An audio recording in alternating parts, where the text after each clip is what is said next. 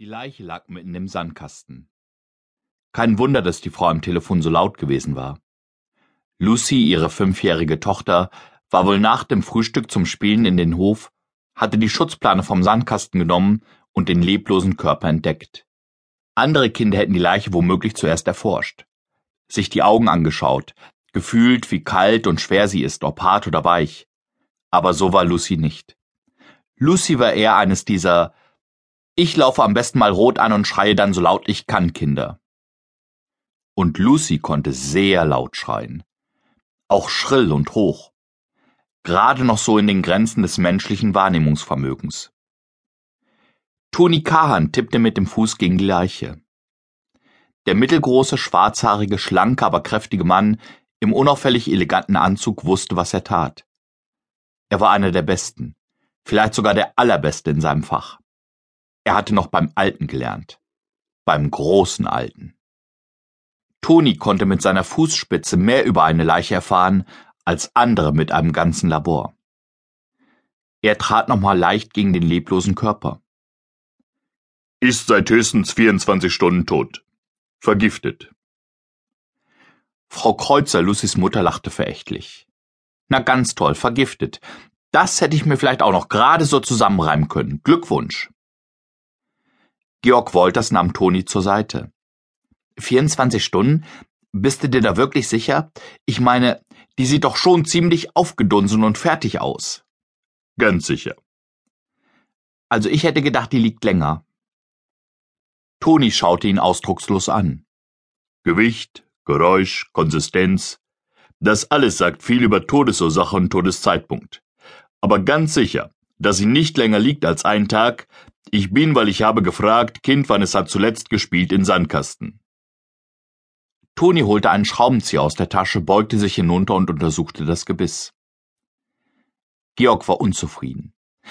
Aber warum ist das Biest denn schon so verrottet? Toni strich vorsichtig über das Fell. War schlimmes Gift. Nicht gut. Damit war Toni in sein eigentliches binäres Sprachsystem zurückgekehrt.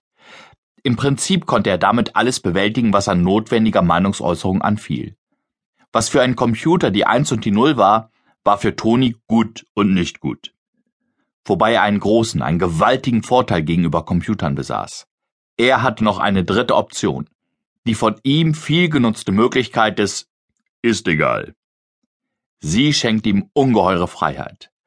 Wahrscheinlich ist es genau diese Freiheit, Dinge egal finden zu können, die den Unterschied zwischen Mensch und Maschine, vielleicht sogar das Wunder des Lebens selbst ausmacht. Ansonsten war Toni spärliches Ausreizen seiner sprachlichen Möglichkeiten einem pragmatischen Beschluss geschuldet.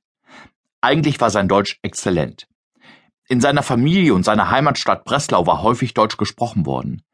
Als er vor zehn Jahren zum Studium nach Berlin kam, perfektionierte er es, indem er zahllose Bücher las.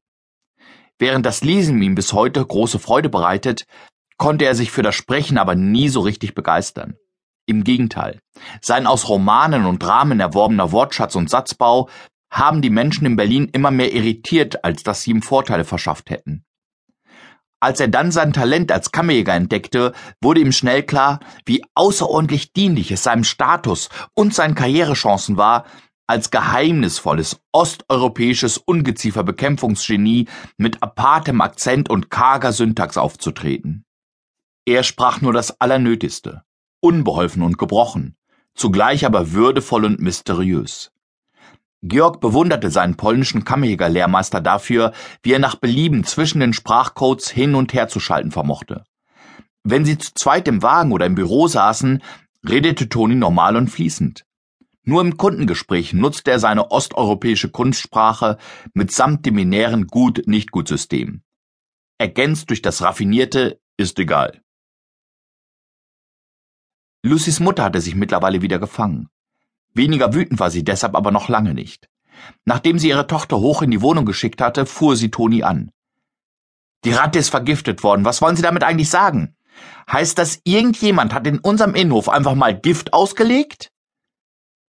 Georg versuchte sie zu beruhigen. Das muss nicht hier im Hof gewesen sein. Das kann auch von einem Hof zwei, drei, vier, fünf Häuser weiterkommen. Wahrscheinlich haben die Ratten ein unterirdisches Tunnelsystem angelegt, das mehrere Höfe miteinander verbindet.